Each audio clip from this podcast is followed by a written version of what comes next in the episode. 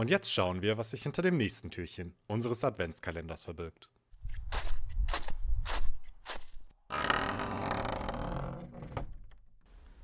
Denkst du nur negativ und befürchtest nur das Schlimme? Dann kommt selten etwas Gutes heraus. Deine Befürchtungen wirken wie ein Magnet. Rechnest du mit dem Schlimmsten und stellst dir vor, was alles schiefgehen könnte, dann darfst du dich nicht wundern, wenn es dann auch eintrifft. Du ziehst genau das an, was du denkst und dir vorstellst. Auch trübe Tage, an denen es dir nicht so gut geht, gehören zu deinem Leben. Tue etwas dagegen. Krempele die Ärmel auf und gehe mutig hinaus in den Tag. Ich freue mich auf diesen Tag, er gehört auch zu meinem Leben. Das sollte dein Denken sein. Schau nach vorn und nach oben, blicke nicht zurück und nach unten, krieche nicht auf Händen und Füßen durch dieses wunderbare Leben.